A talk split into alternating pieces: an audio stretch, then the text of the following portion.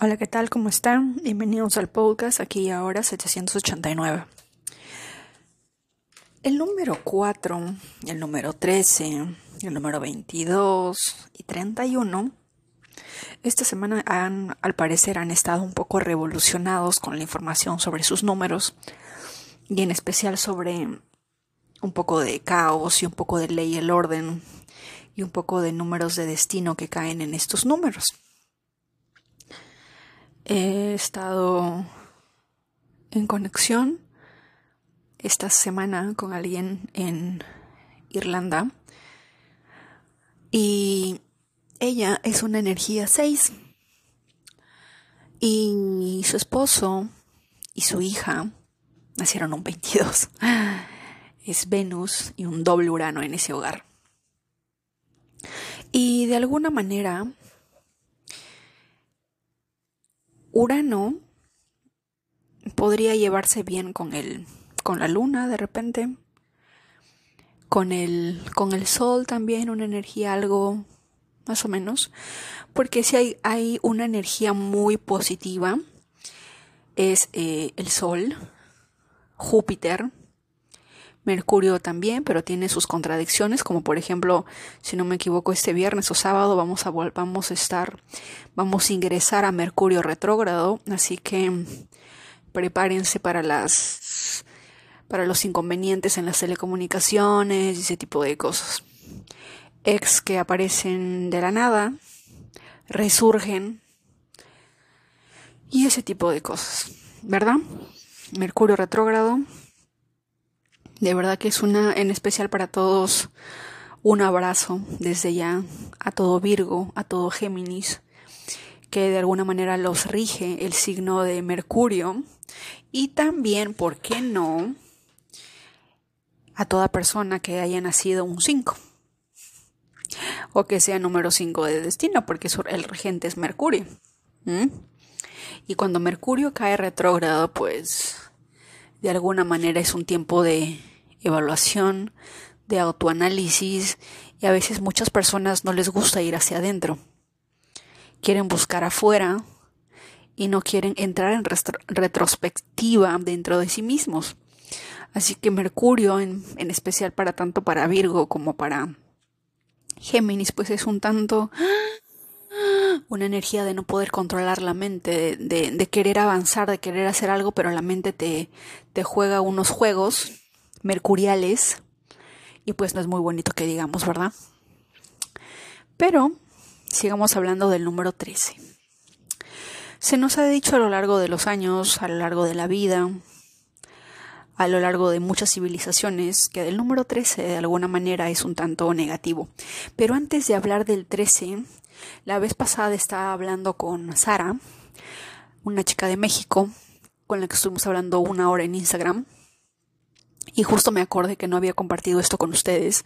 Les estaba contando porque, que, por ejemplo, eh, el mejor ejemplo de la energía del 12 era la princesa Diana, ¿verdad? O el nombre Diana.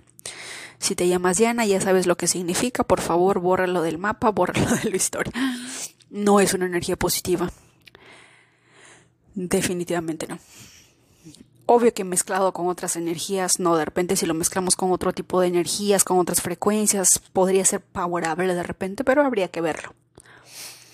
Pero estaba viendo sobre el 12 y me acordé, creo que estaba caminando, sí, estaba caminando en una pista y se me vino a la mente la última cena de Leonardo da Vinci, los doce discípulos.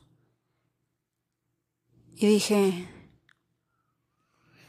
Leonardo da Vinci también era un maestro de la, de la estrella, un Rosacruz, si no me equivoco, o estaba metido en esos en esas sectas poderosas de alguna manera. Y en su mensaje de la última cena, en la Mona Lisa, en sus pinturas siempre trataba de siempre trataba de, de decirnos algo. Para los que no tienen conocimiento de ellos, tienen que leer los libros de Dan Brown. Buenísimo. Y bueno, y me recordaba, 12 significa ser víctima, el sacrificio, eh, que te usen para beneficio propio, engaños, traiciones, Y Jesús tuvo doce discípulos y uno lo traicionó. Él fue la víctima, él fue un sacrificio un sacrificio que, se tuvo que hacer en pro de toda la humanidad, de acuerdo a la religión católica, cristiana y en su mayoría de, en su mayoría de religiones, excepción del hindú, ¿verdad? Que el hindú también tiene una versión similar, pero dista de muchas cosas. Pero me quedé pensando en que tenemos otro ejemplo de número 12. En la última cena, los doce discípulos, y que el 12 signifique víctima o sacrificio. Es curioso, ¿verdad? Es muy curioso. Eso me quedé pensando la vez pasada y se lo estaba compartiendo a Sara. Y me había olvidado de compartirlo con ustedes. Así que les dejo de tarea que, vayan pensando eso. A ver qué ejemplos más ustedes encuentran de, números 12 y me, lo, y me lo hacen saber por Instagram para compartirlo por este canal. Ahora, antes que nada, y, también porque Sara me estaba diciendo eso, em, a veces uno quiere contactarse contigo pero no sabe cómo. Y ya les he dicho que ustedes pueden mandarme un mensaje entrando a la página web de dianarey.com, que estoy pensando seriamente cambiar ese, esa página, esa dirección web y cambiarla por otra. Pero por ahora es dianaray.com. En la opción de contacto, ustedes pueden contactarme, mandarme un mensaje que va a llegar a mi correo y, solo, y les voy a responder a, a sus correos electrónicos. La otra opción es las redes sociales. Y en las redes sociales, cuando ustedes me buscan como un usuario, está como aquí y ahora 789, igual que el nombre del podcast, igualito, busquen ese nombre de usuario y me van a encontrar. Si se les hace difícil y si para los que están escuchándome en Spotify en especialmente, eh, en la parte de cada episodio, por ejemplo, en este episodio siempre va a salir en resumen una, una, una versión, un, un, pequeño corto de lo que trata este episodio y debajo van a salir el correo, va a salir los links, los accesos eh, a, las redes sociales. Así que cualquiera que quiera contactarme, sea por ese medio o por último en, en el mismo Spotify hay una opción donde dice qué te pareció este episodio y ahí ustedes pueden dejarme sus mensajes o lo que sea que ustedes quieran compartir. Dicho sea de paso, antes de hablar del número 13, me estuvieron hablando, uh, no me acuerdo el nombre, déjenme buscarlo. Me dejaron un mensaje en Spotify de Wendy V. Ulloa hace cuatro días, o bueno, creo cuatro o cinco días. Y nos da las gracias por la información y nos cuenta que desearía escuchar sobre disciplina y cómo levantarse temprano a las 5 en la mañana, no a las 5. Y que unidas podamos hacer un podcast del número de destino 5. Lo cual, Wendy, si me estás escuchando, me puedes escribir a cualquiera de las redes sociales o al correo electrónico para coordinar y, para este y por este medio enviarte eh, un link y hacer un podcast entre las dos hablando sobre la energía 5 cada uno de ustedes, sea 1, 2, 3, del 1 al 9, número maestro 11, 22 y 33, de más está decirles que pueden contactarme, podemos hacer como que una entrevista o una serie en la que podamos hablar de los números y ustedes también a manera de compartir con otras personas, pueden hablar sobre sus casos. Nací un día 11, nací un día 4 y a lo largo de los años me he estado rodeando de personas 8 y ha pasado esto o ha pasado lo otro. O igual que yo, por ejemplo, soy 9 y en cada año 7 me pasa algo, eh, algo que me cambia la vida. ¿Verdad? O que cada nueve años hay un proceso de transformación, de transmutación, de renacimiento, de energía de cambio, de iniciar un nuevo ciclo, de haber un Big Bang en mi vida y empezar de nuevo, ¿verdad? Cada uno de ustedes tiene una energía. Y dicho sea de paso, en el en el en las stories de Instagram, porque a veces muchas personas pueden pensar, no, los nombres no tienen energía, ¿cómo va a ser posible? Ese nombre me lo puso mi abuela, me lo puso el vecino, qué sé yo. ¿Verdad? Pero los egipcios, o sea, no lo digo yo, o sea, lo digo yo, pero también lo confirman los egipcios. o sea, tengo fuentes que, que avalan lo, lo, que yo digo, ¿verdad? Porque hoy estaba buscando información sobre Isis, porque estaba viendo la serie The Gift o The Gift, que es como que el regalo, el don probablemente en español. En Netflix es una serie turca muy buenísima tienen que verlo. Hablo un poco de numerología y hablo un poco de civilizaciones pasadas y las energías envueltas dentro de Isis, Osiris, que representa. Y hay una afirmación que me ha gustado muchísimo dentro de la película y que lo voy a compartir en uno de, los siguientes episodios porque esa afirmación es poderosa y buenísima. Yo, yo la sentí como que en el alma, en el corazón, en el útero y dije, esta afirmación sería poderosísima para muchísimas mujeres. Así que lo, subo después.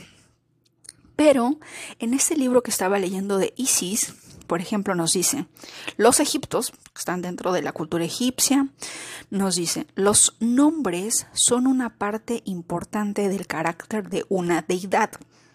Pero no es solamente de la deidad, ¿verdad?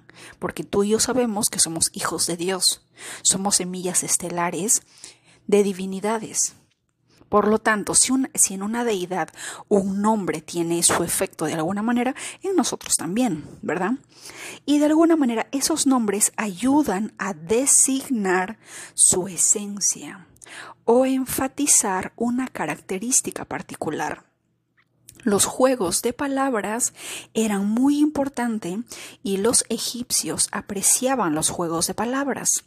Muchas veces Isis haría algo en, en, nombre de, por ejemplo, en nombre de Dios ordeno que hagas tal cosa, en nombre de tal, ven el poder que hay ahí, ¿verdad? En el nombre de Cristo yo te reprendo, algo así. En el nombre de tal, siempre Siempre decimos en el nombre y luego decimos el nombre como si ese, ese nombre tuviera poder. ¿Se dan cuenta? Y luego, eh, en el antiguo Egipto, este nombre también podría, eh, de alguna manera, hay una influencia en el verbo que describe la acción o viceversa. Nos hablaría, por ejemplo, del 4. ¿Cuál sería el verbo del 4? Ley, orden, energía de acuario, eh, eh, grupos sociales, eh, manifestación social, ¿verdad? Cosas así. Y debido a que los nombres eran poderosos por derecho propio, poseer un nombre o poder asumirlo te daba, te daba los poderes inherentes a ese nombre. Estos eran a menudo aquellos en una conexión etimológica. Eh, cuando nosotros decimos la frase eh, en nombre de o en, en, este tu nombre de, era equivalente o es equivalente a decir con este tu poder especial, porque ese nombre era con este poder especial, en nombre de este, de este poder en especial. ¿Me dejo entender? Así que cuando yo les digo que sus nombres tienen poder para manifestar, de igual forma de que cada nombre que sale de la boca de otra persona también está manifestando tu realidad, es de ahí porque les digo que muchas veces en el episodio anterior, por ejemplo, si no me equivoco en el caso de Cristal, que también me dejó un mensaje y estaba muy conmovida por muchas cosas y ha decidido cambiarle el nombre de una de ellas porque tenían doble 16, ¿verdad? Y tanto el 16 como el 22 tienen unas energías muy, muy fuertes, muy pesadas, ¿correcto? Entonces, este decidió cambiarlo a uno más favorable, a uno más eh, con una energía que vaya de acorde a su número de destino, ¿verdad? Y bueno, los egipcios confirman de que definitivamente los nombres tienen poder. No se nos da un nombre por las puras. Y dicho sea de paso, a veces nosotros decimos en la religión hindú, los hindúes tienen muchos dioses, el dios elefante, el dios culebra, bla, bla, bla, bla, bla, bla, bla, bla. Pero en Egipto, a Isis se la conocía como la diosa de los mil nombres porque a veces la conocían como Demeter, la diosa, eh, la diosa Ceres, Demeter, la de la tierra, la naturaleza que nutre, que alimenta. Otras la conocían como Minerva o como eh, Atenea, la diosa de la inteligencia. Hécate, las que saben o conocen de Hécate, o sea, tiene esa energía de Lilith de repente también. También tiene eh, la energía de, algunos lo conocían como Venus. Y tiene muchos. Y es porque en, en diferentes partes del planeta Tierra, de alguna manera, se podía ver o, se le o Isis podía manifestarse y cada quien le daba su propio nombre, su propio significado, de acuerdo a lo que ellos pensaban que era cierta energía. Pero de acuerdo a los egipcios, eh, Isis tenía 10.000 nombres, 10.000 rostros, 10.000 caras, 10.000 representaciones a lo largo de, de muchas civilizaciones. Entonces eso me puso a pensar, porque si no me equivoco dentro de la religión hindú, no me acuerdo si es Shiva o Vishnu, que por ejemplo tiene tres representaciones, o Lakshmi, Lakshmi si no me equivoco, pero cada uno de ellos como que tiene una contraparte. Pero más allá de tener una contraparte o no, yo me pregunto, quizás para ellos, em, de alguna manera, no es que sean politeístas, que adoren a diferentes dioses. Pueden ser un dios con diferentes nombres, al igual que Isis, y que cada nombre denomine una energía, pero que al fin y al cabo son un todo en un uno, o en un cero, en un infinito, en un infinito mar de posibilidades. ¿Verdad? Puede ser ese caso, no lo sabemos, pero sigamos hablando de Isis. Si juntamos la palabra Isis nos da una I, una S, una I y una S. Que en numerología caldea es 1 y luego la S, si es que no me equivoco, 3. Es 13, 13, ¿verdad? S13, ¿qué simboliza? La energía del 4. Y muchas veces nosotros podemos decir, ay, el número 13 es una energía negativa, que el martes 13, y que podría ser posible porque, o sea, es un martes 13. El 13 de alguna manera es 4, regido por Urano. El martes lo rige Marte. Imagínate el planeta Marte, que representa el fuego, un fuego volcánico, una temperatura, pero a más no poder. Y Urano, que es el trueno, el rayo. Se imagina, si no me equivoco, hay un planeta que tiene fuego y electricidad, no me acuerdo quién es. Eh, se imaginan esa energía, obvio que va a ser una energía un poco densa, ¿verdad? Pues pasa lo mismo. Ahora, y si se representa el 1313, y si no me equivoco, hay un grupo que se llama ISIS en Medio Oriente y que se dedica a luchar de alguna manera en contra de ciertos gobiernos, ¿verdad? Para que vean que eso también representa el 4. El, el 4 quiere a toda costa, para él no hay, em, para ellos no hay, no hay, no hay nada que paz ni que ocho cuartos, no. Ellos quieren que todo sea ordenado como tiene que ser. Todo tiene que estar como ellos digan. Urano también representa, si no me equivoco, él es Cronos. Cronos se comió a sus hijos, ¿se acuerdan? Júpiter fue el que salvó a todos sus hermanos, pero Urano, si no me equivoco, significa Cronos o Cronos de Saturno. O quizá me estoy confundiendo. La cuestión es que cuando hablamos del 13, por ejemplo, hablamos del 4. Y un país que, que tiene harta energía 4 y que recién este año me he enterado, em, eh, pues es Estados Unidos. Un 4 de julio es su independencia. Y también estaba leyendo que, por ejemplo, em, a lo largo de la historia, cuando originalmente se formó eh, la Unión, eh, los Estados Unidos de América, fueron 13 estados. Y que la palabra, que de alguna manera es como su mantra, su representación, eh, pluribus unum, que está en latín, pero no sé qué significa, lo siento, tiene 13 letras. Y que la águila americana también de alguna manera tiene 13 plumas en cada ala.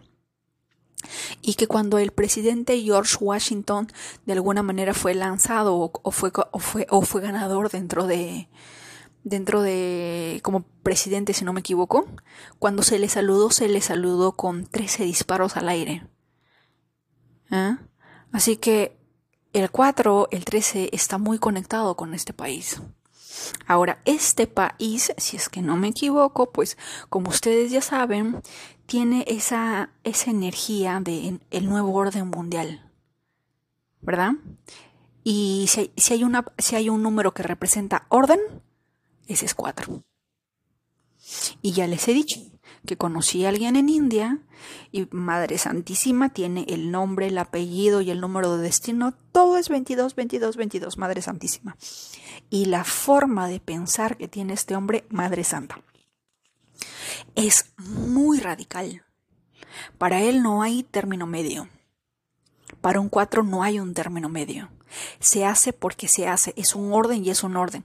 No hay, no hay algo que, que de alguna manera eh, pueda dilatar o pueda cambiar el orden de las cosas.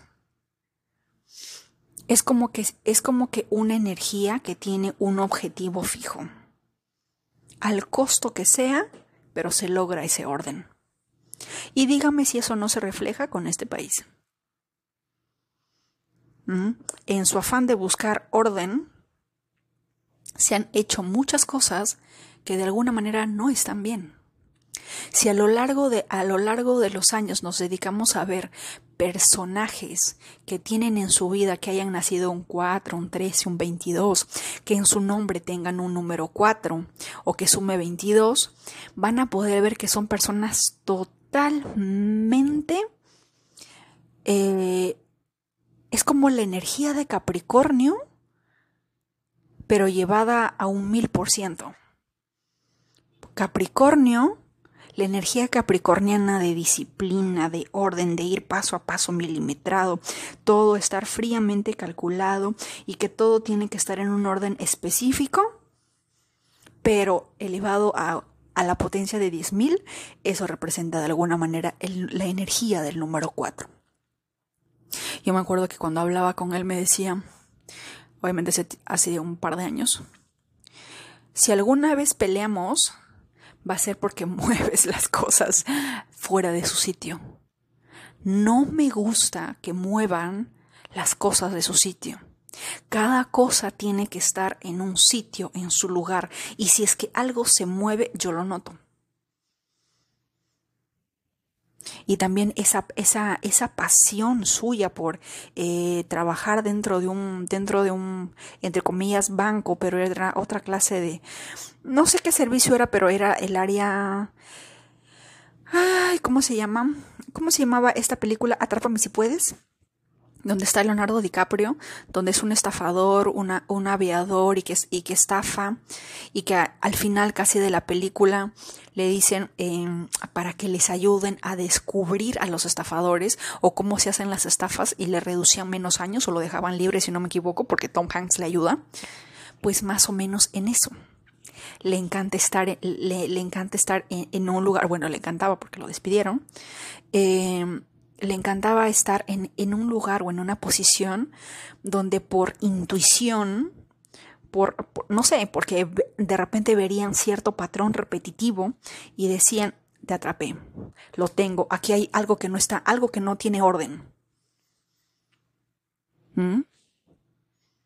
Para ellos todo es un patrón, tiene que seguir un patrón, un orden y ciertas cosas.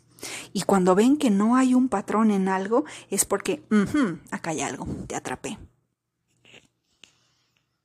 Si alguien trabaja en banco y quiere estar en el área de, no sé, de, de estafas, lavados y qué sé yo, pongan a una persona que sea cuatro. Los va a encontrar.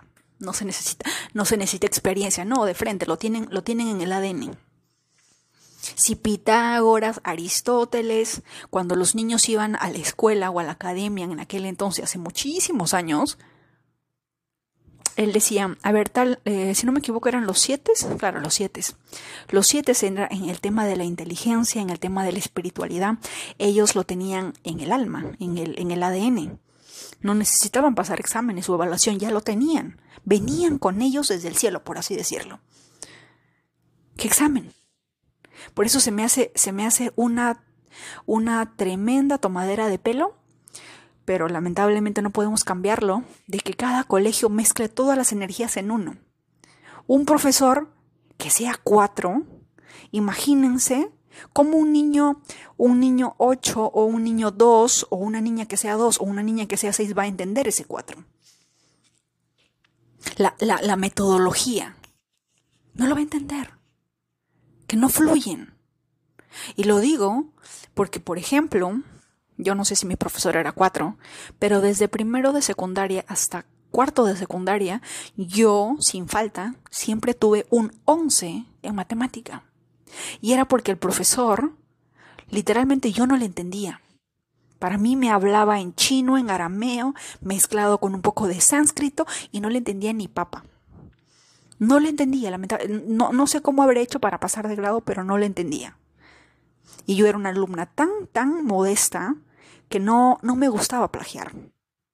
Porque en alguna ocasión él, dijo, y se me quedó grabado, y es que eh, si es que ustedes no estudian, o si es que estudian, de alguna manera, y se sacan un 03 o un 06, yo voy a saber qué no has aprendido, qué te falta y qué puedo potencializar. Pero si tú plagias y te sacas un 20, yo voy a pensar de que ya tú sabes todo y no te voy a poder ayudar. Y dije, eh, tiene razón. Ok. Trataba de hacerlo lo mejor que podía y lo dejaba ahí. A veces sacaba un, un 6, un 8, un 11. En raras ocasiones un 12, un 13. Pero cuando llegué a quinto de secundaria, las cosas cambiaron.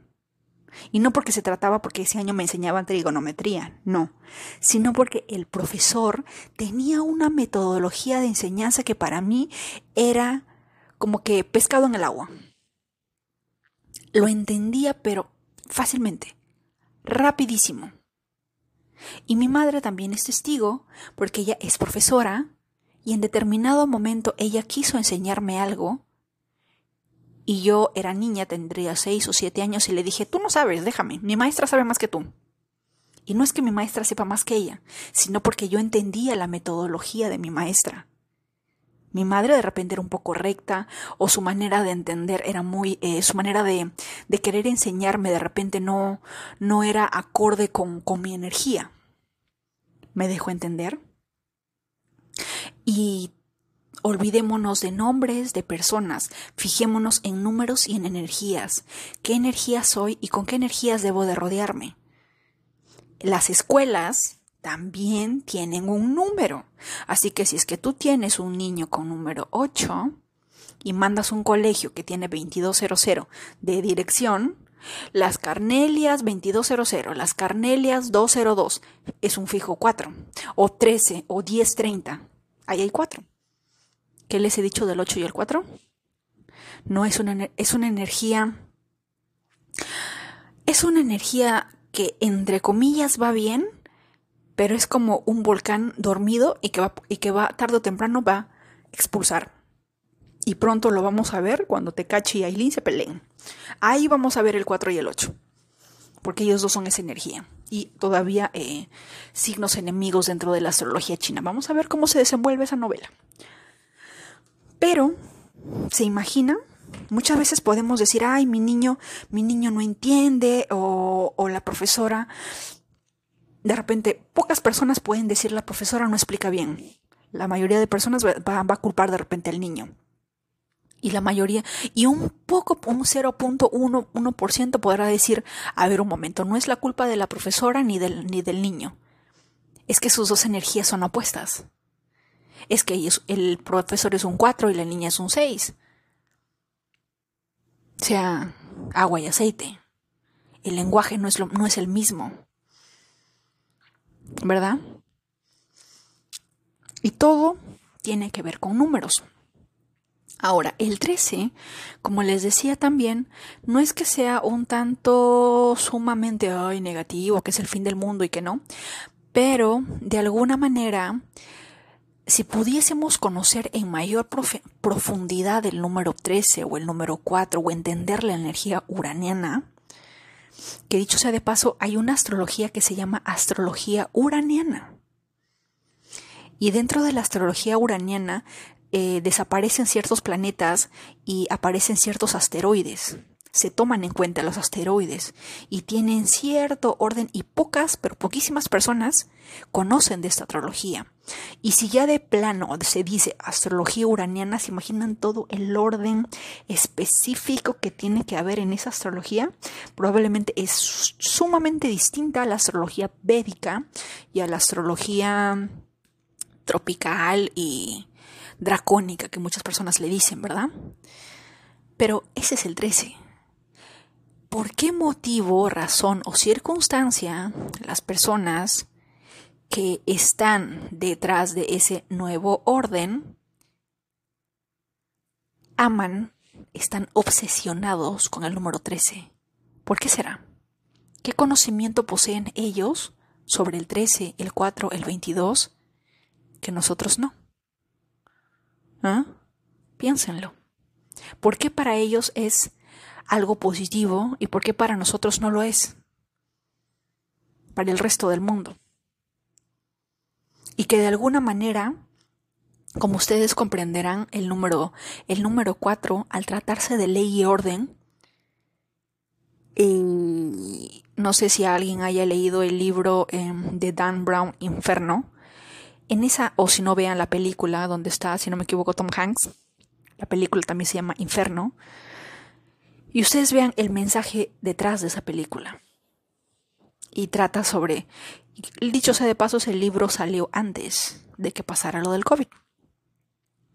¿Por qué quieren un orden? ¿Por qué quieren una, una reducción mundial? ¿Por qué quieren reducir, controlar? Eso es la energía 4 son grupos sociales, tienen, tienen un objetivo en común y es que todo tenga un orden. Aunque claro, cabe destacar que ese orden uno no sabe si es a favor de ellos o en contra de nosotros, a favor del universo o en contra, ¿verdad? Porque si fuera a favor del universo, todo sería armonía. Porque, ¿qué les dije la semana pasada? Las antiguas civilizaciones cayeron porque la armonía del universo se perdió. Pero esta energía 4, de alguna manera en su orden obsesivo de que todo tiene que tener un orden, eh, suceden ciertas desarmonías dentro del universo como que personas que todavía no están despiertas, hay personas que todavía siguen dormidos, hay personas que de repente em, tienen conocimiento, otras que no tienen, y mucho tipo de cosas. El día de hoy, por ejemplo, me estaba escribiendo, me escribió una persona, me mandó un mensaje al correo y me decía estoy sumamente conmovida con el número 4 porque mi esposo era un 4. Falleció el año pasado, pero mientras escuchaba tu podcast, yo pensé que lo había superado, pero veo que no. Porque mientras escuchaba sobre el 4 pareciera como si estuvieras hablando de él.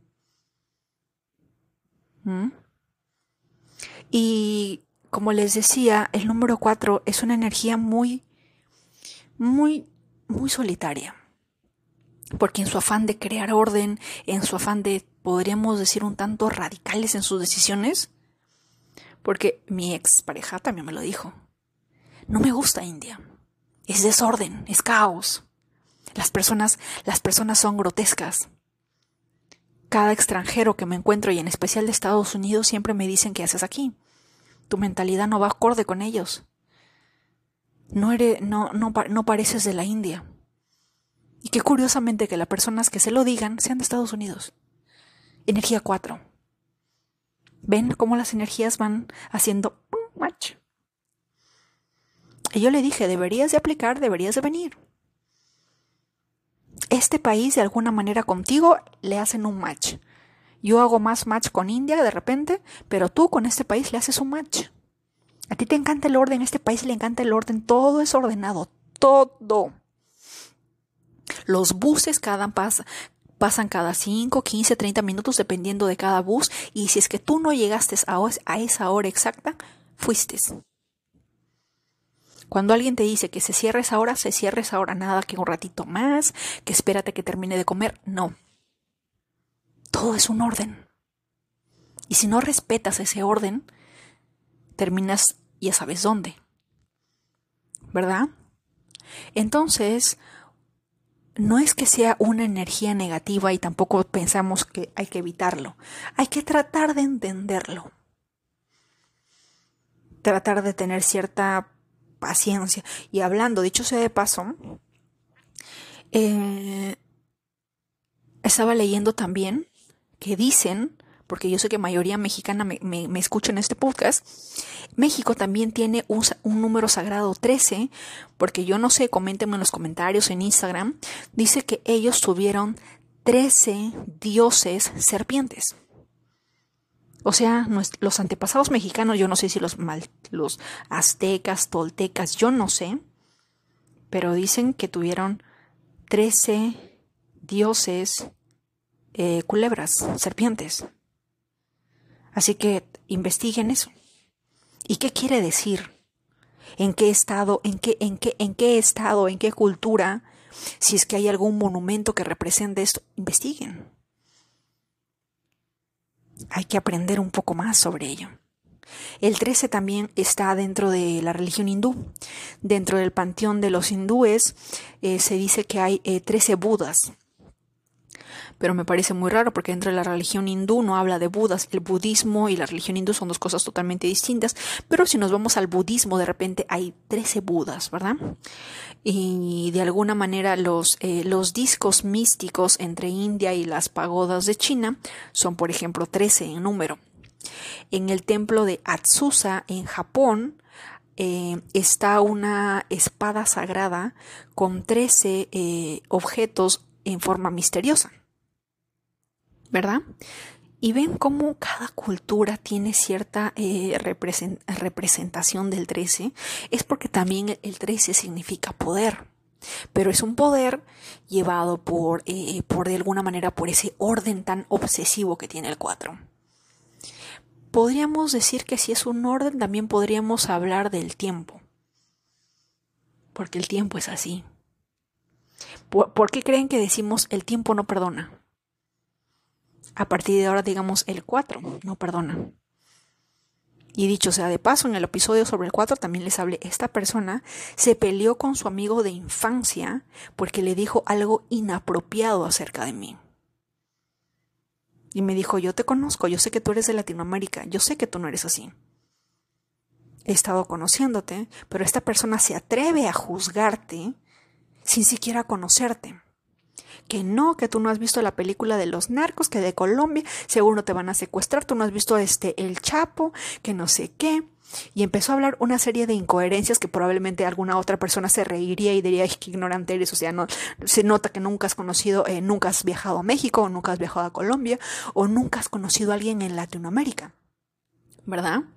Porque también conocí a una persona que estaba en, ay, no me acuerdo, ay, no era Irlanda, pero era en alguna parte de Europa y que también era indio. Frontera con Alemania, pero no me acuerdo quién. Y esta persona me decía, los europeos son muy fríos. He conocido a un colombiano, a un mexicano y a alguien de Costa Rica, y ustedes son otro level. Eh, ellos son muy amigables. Vamos a comer, vamos a salir, como familia similar como los hindúes de alguna manera, pero eh, eh, en, su, en, su, en su energía latina, ¿verdad? Pero los europeos no. Ellos son muy fríos, ellos no son de ¿cómo estás? ¿Qué tal? Vamos a comer, te invito a... No. ¿Me entienden?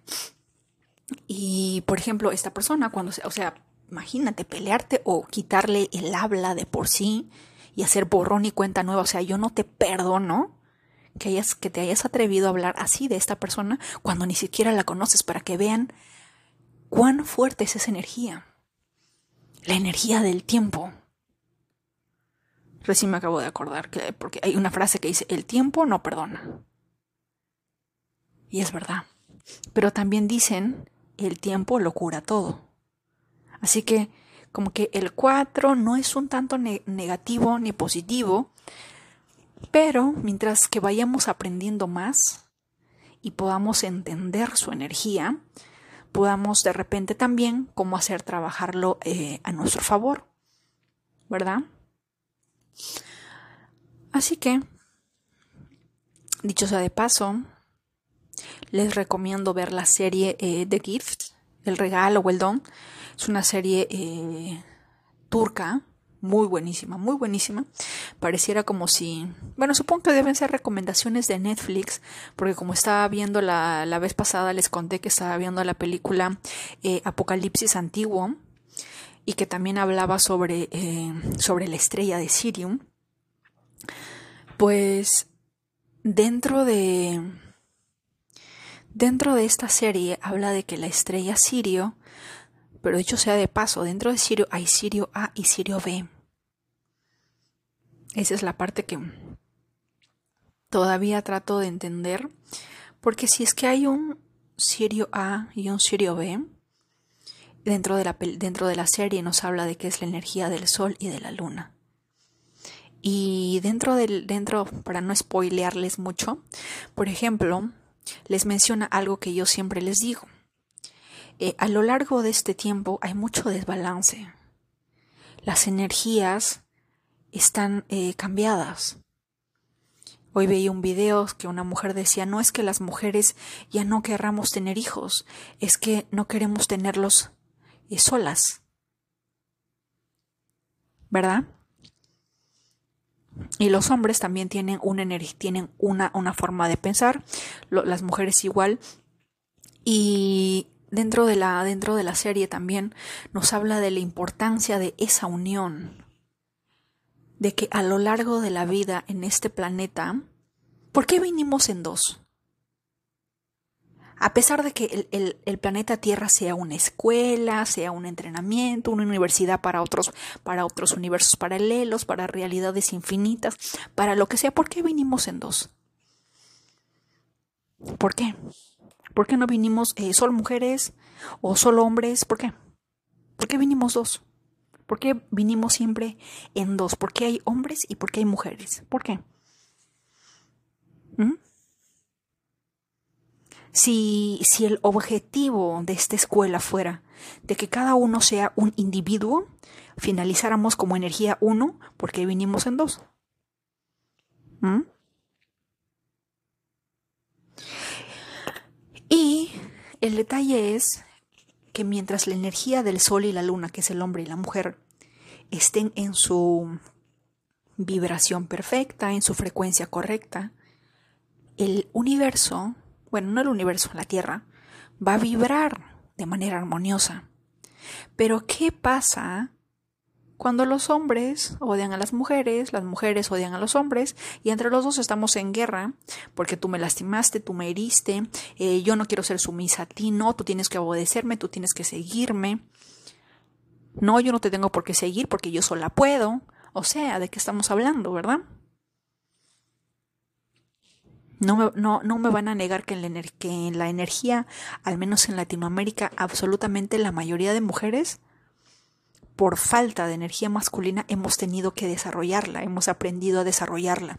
Y no porque nos guste y no porque realmente querramos, sino por necesidad. Por necesidad. Porque si hay una diferencia bueno, una amiga, una amiga peruana que se fue a vivir a India, ella lo comentó en, en uno de sus blogs, y decía, acá en India el niño puede estar muriéndose de hambre y a veces algunas mujeres están sentadas esperando que venga el marido. Y ella decía, mi madre no.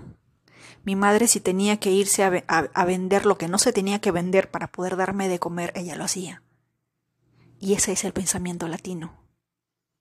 ¿verdad? Y no solamente el latino, también el americano de repente, o de repente el europeo, o el pensamiento de toda madre a excepción de ciertas personas, al parecer en ese, en ese país, de acuerdo a ella, de acuerdo a su experiencia, de acuerdo a su frecuencia también, que ella vio eso. ¿Verdad? Pero en Latinoamérica es mucho más, eh, es mucho más fuerte, porque es en Latinoamérica, como Miguel Ángel Cornejo decía, eh, Latinoamérica tiene eh, mucha madre y poco padre. Se van a comprar el pan, se van a comprar el cigarro y nunca vuelven. Y me quedan cinco minutos y voy a hablar de algo muy interesante. Muchas veces, y yo no sé quién, en algún momento ha estado estuvo, o de repente va a estar, y hay que prevenirlo, personas que de repente se involucran en una relación de pareja. Es decir, eres la tercera en discordia. Cuando estás en esa tercera en discordia, muchas veces, en su mayoría de veces, vas a hacer hasta lo imposible para que esa relación termine. Dependiendo, sí, dependiendo no, porque hay personas que dicen que no, yo no haría eso porque a mí solo me interesa la plata. Hay otras personas que están totalmente enamoradas y dirían sí, porque él es más feliz conmigo y qué sé yo. Pero ayer estaba viendo un video en Facebook que me pareció muy chistoso, pero que a la vez esconde, esconde algo del pensamiento de los hombres que todas deberían de saber. Y él dice, eh, mientras un hombre mientras más te engañe, más te quiere.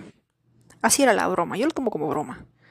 Y decía, nosotras podemos estar con X, con X, con tal, que no, que no significan absolutamente nada para nosotros, porque nuestra, nuestra, eh, en México utilizamos la, utilizan la palabra vieja, pero podemos ser tu esposa, tu, tu, tu señora, como le dirían en Perú. Eh, tu mujer es tu mujer, tu vieja es tu vieja, tu señora es tu señora.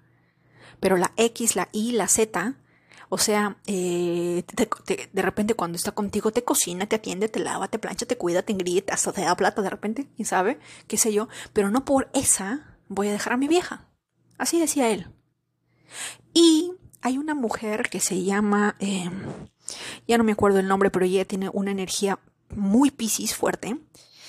Y ella dice, y esto le da sentido, porque muchas personas tanto hombres, en especial hombres, no salen de una relación por más que sea tóxica, por, más que, entre comillas, no sean felices. Es una media verdad probablemente. Y la verdad es la inversión. Eh, Shera Seven, ya me acordé, es Shera Seven. Y ella dice, mientras que una energía masculina invierta más en la energía femenina, más, eh, más unido va a estar contigo. No va a querer irse. ¿Por qué? Porque eres su inversión. ¿Quién quiere perder su inversión? ¿A quién le gusta perder su inversión? ¿A quién le gusta saber que ha perdido años de sacrificio, dinero, trabajo, toda tu vida y se lo has dado a una mujer que es ingrata. ¿A quién le gusta? No. Muchas veces los hombres perdonan no porque quieran perdonar tal vez, sino porque saben todo el esfuerzo, toda la inversión que han puesto en esa, en esa persona. Y el hombre ahí decía, mientras más mientras más engaño es porque más pruebas tengo, pero aún así, por más que yo esté con todo el abecedario, no me interesa, al final yo me quedo con mi vieja porque es la cantidad de tiempo invertido, el dinero invertido, los hijos invertidos. No importa que sea feliz, no me interesa, pero yo no me muevo de aquí. En resumen, que si tú le pones la vida fácil a alguien y eres de las que dicen yo te ayudo, yo te apoyo, confía en mí, juntos vamos a poderlo todo. De alguna manera, en vez de ayudarle a desarrollar la energía masculina, los estamos destruyendo. Y no quiero culpar, pero solamente quiero que piensen un poquito. ¿Qué pasa cuando los, cuando los niños ricos se les da todo? Se vuelven inútiles. ¿Qué pasa cuando un hombre le resuelves la vida? No te valora. Porque todo lo que es fácil no se valora. En especial en la energía masculina tiene que costarles, tiene que haber una inversión Y Shera Seven decía, la manera más fácil de saber si un hombre realmente está interesado en ti es cuánto invierte en ti. Estaba leyendo unos comentarios y había una mujer que decía, mi madre en su segunda cita le regalaron un carro. Y todas estaban pidiendo tutorial, que tu mamá haga un TikTok. ¿En qué frecuencia vibra? ¿Qué es lo que atrae? ¿Cuál es, cuál es su mentalidad? ¿Conoce su valor? sabe y se reconoce que es una energía femenina? ¿O ella está pensando en yo te voy a ayudar a construir nuestro futuro? Yo estoy contigo. Vamos a luchar, tenemos amor, con, con esto se puede todo. Por favor, mujeres, despertemos. Eh, la tarea de educar se nos dio a nosotras. Nos vamos a olvidar de la palabra culpar porque culpar no tiene sentido, es una pérdida de tiempo. Nosotras nos enfocamos en soluciones. Y educar habla mucho de la mamá, porque es la mamá quien desde temprano está, mamá, papá, mi mamá me mima, ¿verdad? Es mamá quien enseña. No te caigas, ten cuidado, te vas a caer, ponte la chompa, ponte el suéter, no pierdas mi, mi tupper o mi topper. Es mamá. Papá siempre está trabajando, entre comillas, ¿verdad? Pero es mamá quien nos, quien nos pone programaciones, programaciones, y a lo largo de nuestra vida eh, es, es nuestra, nuestra fuente de sabiduría. Pero esa fuente de sabiduría a lo largo de los años se ha tergiversado tanto para el término femenino como para el masculino. ¿Por qué? Porque hay madres que de alguna manera han permitido que sus hijos sean masculinos, con el afán de, sobreprotegerlos, de cuidarlos, de que la vida no los golpee, los han ablandado hasta el punto de volverlos femeninos. ¿Y cuál es el daño? Que si hubiera una guerra y los hombres tuvieran que salir a la batalla, los hombres femeninos serían capaces de operarse o de cambiarse o de vestirse de mujer con tal de no ir a la guerra. ¿Quién nos va a defender? Si es que lo hubiera. Creo que no lo hay. Muchas veces decimos, ¿por qué nadie nos defiende cuando hay un robo, cuando hay un asalto? Todos miran. Porque no hay una energía tan masculina, tan fuerte de decir yo lo voy a resolver, yo te cuido, yo te protejo, yo te cubro, yo estoy contigo, no te sientas indefensa. Porque si hay una palabra que define la energía masculina es proteger, proveer, ¿verdad? Y si un hombre no es capaz de protegerte, ¿para qué está? Porque no quiero escuchar, no, yo me cuido sola, no, yo me protejo sola, pues sola te vas a quedar. Pero te hago una aclaración, sola no viniste a este planeta. Todos tenemos, no digamos otra mitad, pero todas, todas tenemos una semilla estelar que buscar en este planeta o en este en esta tierra y los vamos a seguir buscando en, en, en esta reencarnación y en la que sigue y en la que sigue hasta que los encontremos. ¿Verdad? Seas romántico o no, lamentablemente es sí, porque el mayor ejemplo que tenemos es que venimos a esta tierra en dos. Tenemos el día y, la noche, el sol y la luna, somos dos. Así que digámosle, descanse en paz, rest in peace, esa mentalidad, yo puedo sola, yo me cuido sola, yo me mantengo, yo no te necesito, no. Bájale, bájale 5 kilos a esa mentalidad y a partir de ahora piensa, yo merezco que me protejan, yo merezco que me cuiden, yo merezco que me provean. Cuando empieces a cambiar eso, y no lo hagas porque, no sé, que piensas que de repente, ah, Diana, de repente tiene razón. No, tú misma es la prueba. ¿Cómo va a cambiar en los próximos meses cuando esa mentalidad tuya cambie?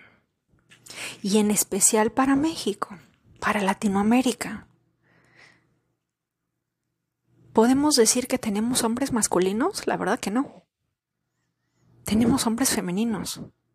Por, esa, por eso es la gran cantidad de madres solteras en toda Latinoamérica. Tenía un ex indio que me dijo es enorme la cantidad que, ¿cómo es posible que los hombres tengan hijos de una, dos, tres mujeres y se larguen? En India no pasa esto. Y tenía razón, en India no pasa. Podrán divorciarse, pero hijos, está difícil. Cuando hay hijos de por medio, está bien verde. Porque para ellos el honor es importante. Así que piensen un poco. Pensemos, recapitulemos, empecemos, dejémonos guiar por los números, los ejemplos, por qué vinimos de dos, por qué existe la luna y por qué existe el sol. ¿Cuál es el objetivo primordial de ese orden, entre comillas, de hacernos pelear, de que esta energía se desbalance? ¿Cuál es el propósito real? Y bueno, Spotify me dice que ya se acabó, así que los veo en un próximo episodio y les mando un abrazo. Cuídense mucho.